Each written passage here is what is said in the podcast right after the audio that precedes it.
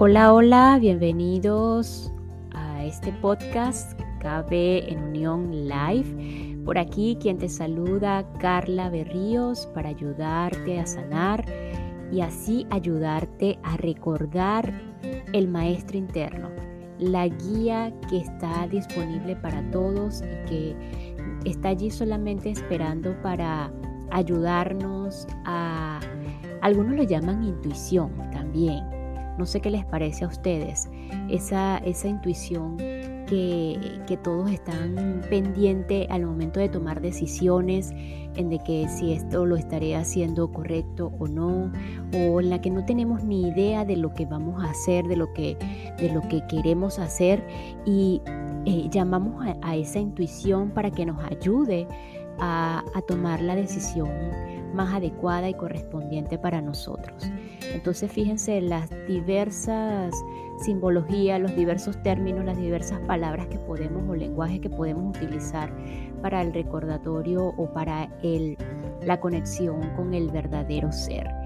Eh, hoy vamos a continuar con, la, con los apuntes de Gerardo Smelling, eh, precisamente con el de aprender a amar. Entonces, en el episodio anterior, anterior perdón, dimos inicio a este bonito tema, como todas las enseñanzas de Gerardo, y aprender a amar es lo que nos corresponde el día de hoy dentro del capítulo 1.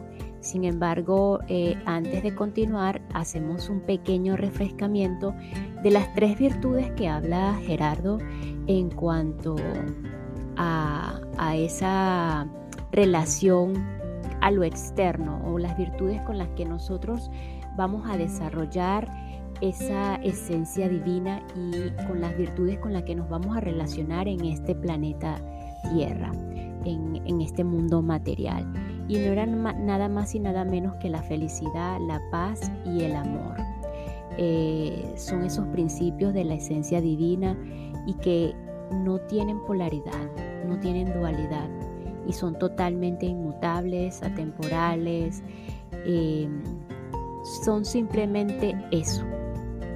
Entonces continuamos hoy a aprender a ser felices. Probablemente vean similitud los que vienen conmigo en toda esta secuencia eh, en el tema de aprender a respetar sin juicios. En la primera parte justamente hablaba eh, igual o similar toda esta parte. Sin embargo, como lo dije ayer, no está mal hacer un refrescamiento. Entonces hoy vamos a, a continuar con el capítulo 1, aprender a ser felices.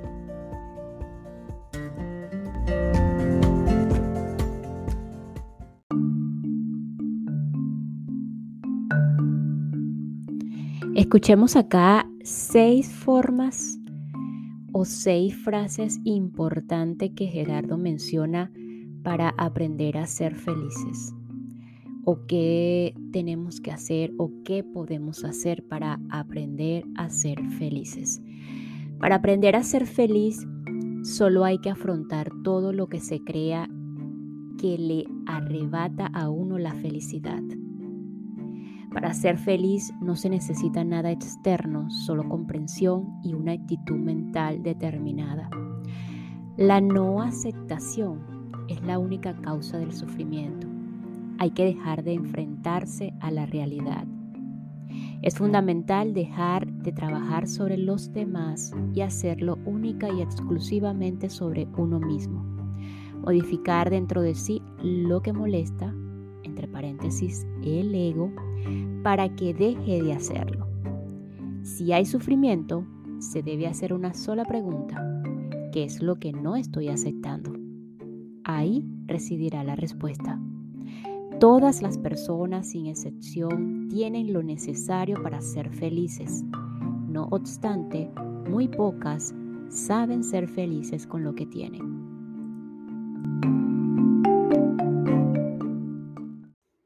Y esta pausa es para enviar un saludo y agradecimiento a todos los que me escuchan y se encuentran en el departamento o en la provincia de Panamá, en Panamá, provincia de La Romana y provincia de Santo Domingo en República Dominicana. Muchísimas gracias República Dominicana y Panamá.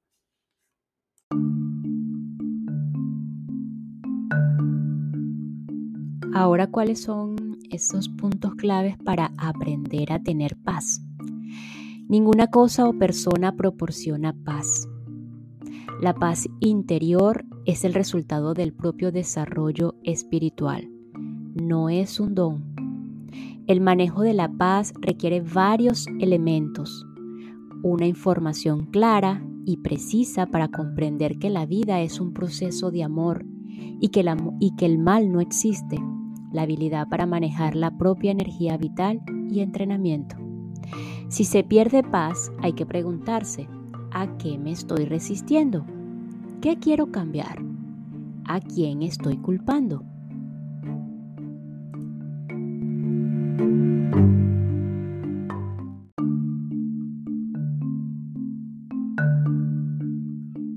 Para aprender a amar al prójimo como a uno mismo, para ello solo hay que participar o compartir el tiempo con personas que tengan comportamientos muy diferentes a los propios, para aprender a amarlos y a respetarlos tal cual son. El amor es inofendible, invulnerable, inmutable, universal y neutro. El amor supone una comprensión total del universo, es una forma de ser y no necesita objeto sobre el que proyectarse. El amor no es una fuerza, sino una herramienta. El amor no es un sentimiento. Amar es dar siempre lo mejor de uno mismo. Si existe desmotivación, lo mejor es pensar por qué estoy permitiendo que la situación concreta limite mi capacidad de servicio, que en realidad no debe depender de los eventos externos.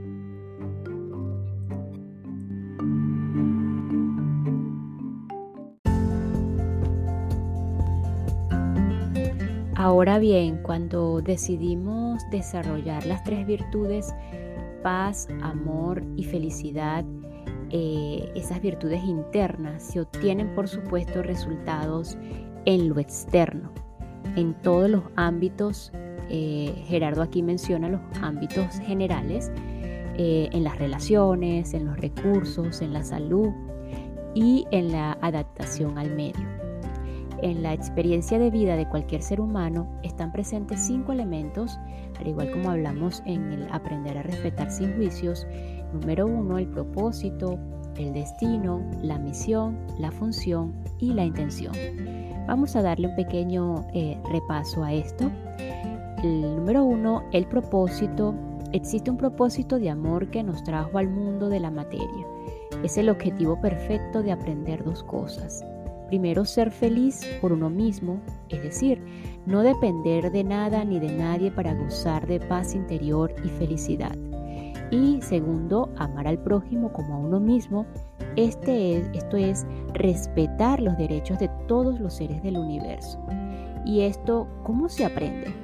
Aquí se puede ver la perfección del diseño pedagógico del absoluto.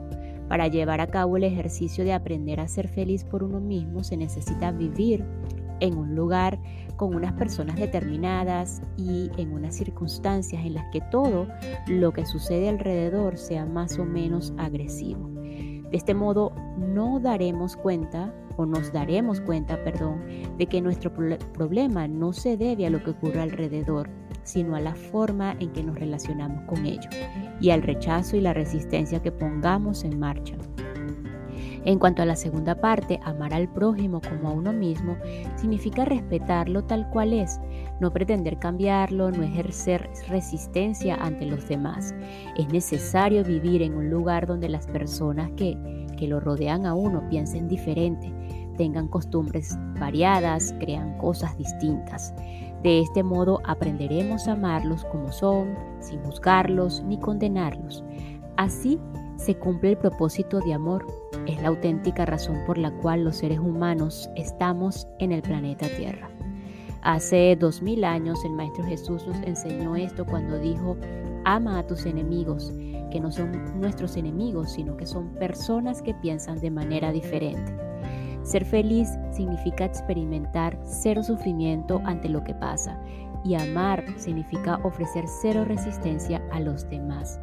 La sabiduría es igual al amor, no al sentimiento.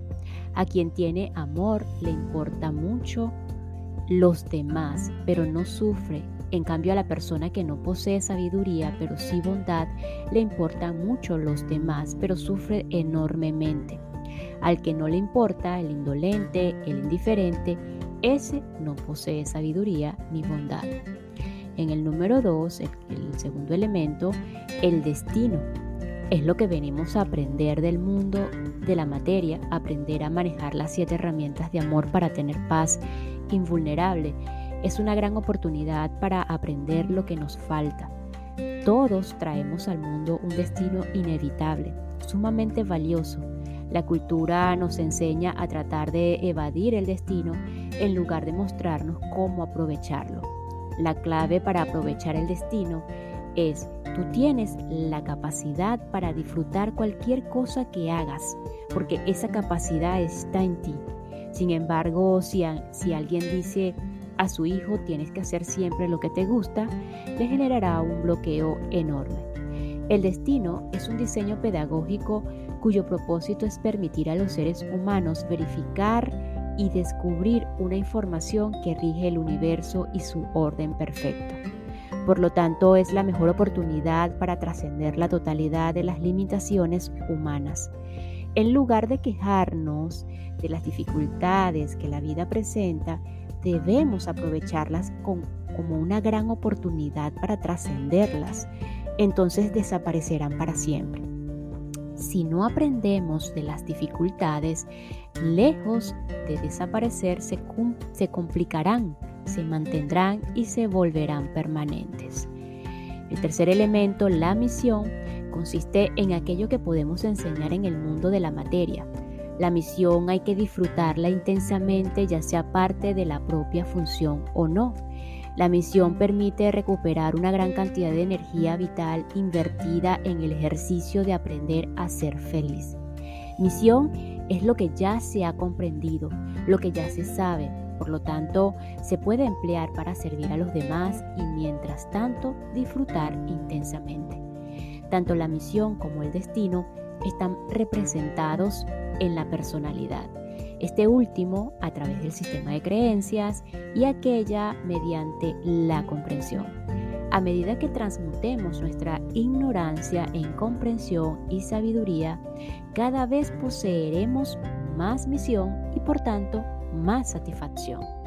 El cuarto elemento, la función, es lo que cada cual hace para ganarse el sustento. Consiste en poner todo el entusiasmo, alegría y amor posibles en lo que se hace, aunque no sea parte de la misión. Sabemos que todos los seres vivos tienen una función dentro del orden del universo. Se necesita sabiduría para asumirla con alegría, con entusiasmo, con total capacidad de acción y servicio. La función no consiste en ganarse la vida, entre comillas. La vida no se gana, porque es un don divino. Lo que uno se gana es el sustento de esta entidad biológica de este cuerpo. Así, el sustento lo tenemos garantizado como resultado de la función. Quien es feliz y disfruta de lo que hace siempre tendrá abundancia de recursos quinto elemento, la intención, es lo que queremos para nosotros mismos o para los demás. La intención se ha de orientar de forma tal que no interfiera con los destinos de los demás ni trate de evadir el destino propio. La intención es el elemento más complejo para los seres humanos actuales, porque el sentimiento, la idea de bondad y las demás ideas que nos transmitió erróneamente la cultura nos conduce de manera nos conducen de manera constante a tratar de interferir en los destinos del resto. Si aceptásemos que el destino es algo extraordinario y no malo, entre comillas, que es la mejor oportunidad de la que disponemos para que se cumpla lo que vinimos a hacer en el mundo, dejaríamos de intentar cambiar el destino de los demás. Cuando un hijo quiere emanciparse y los padres se oponen a ello, ¿cómo actuaremos para no interferir? Uno siempre quiere que las cosas funcionen a su manera. En este caso, los padres consideran que no es el momento adecuado porque su hijo no tiene un trabajo estable, por ejemplo, y no quieren que se vaya de casa. Los quieros, entre comillas, son la causa o es la causa del sufrimiento. El quiero, entre comillas, también se llama egoísmo inconsciente, porque nosotros queremos que los demás sean felices haciendo lo que nosotros queremos que hagan. ¿Qué sería lo sabio y amoroso en este caso cuando un hijo quiere irse de casa y los padres se oponen a ello? Decirle al hijo, para nosotros lo más importante es que tú seas feliz y que encuentres tu camino. Por lo tanto, respetamos tu decisión. Que sepas que si quieres volver, la puerta siempre estará abierta. En definitiva, la sabiduría implica tener claro el propósito, aprovechar el destino, disfrutar la misión, asumir la función y manejar la intención de no interferir en el destino ajeno. Y requiere que todo esto se practique en pensamiento, palabra y obra.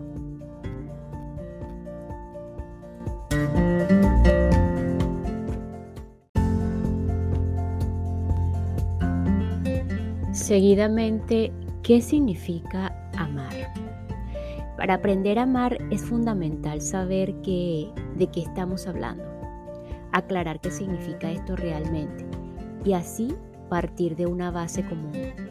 Al hablar de amor, pensamos que nos referimos todos a lo mismo, pero es fácil darse cuenta de que cada cual entiende algo distinto.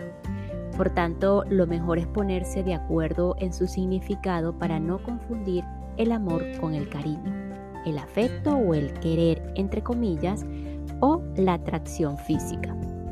A lo largo de las siguientes páginas o a lo largo de, esta, de, las siguientes apuntes, vamos a describir las características del amor y reconoceremos también aquello que no es amor. El amor no surge de forma espontánea, sino que es una virtud interna que hemos de trabajar y de desarrollar. Una vez que la persona se llena de felicidad y paz, se encuentra en disposición de hacer el ejercicio de amar a los demás como a sí misma. Porque si uno mismo no se ama, ¿qué puede entonces ofrecer a los demás?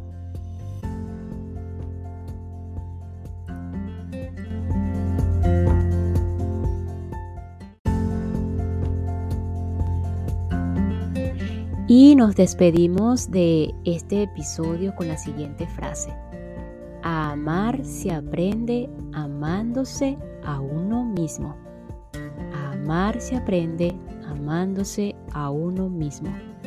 Muchísimas gracias. Nos escuchamos en el próximo episodio.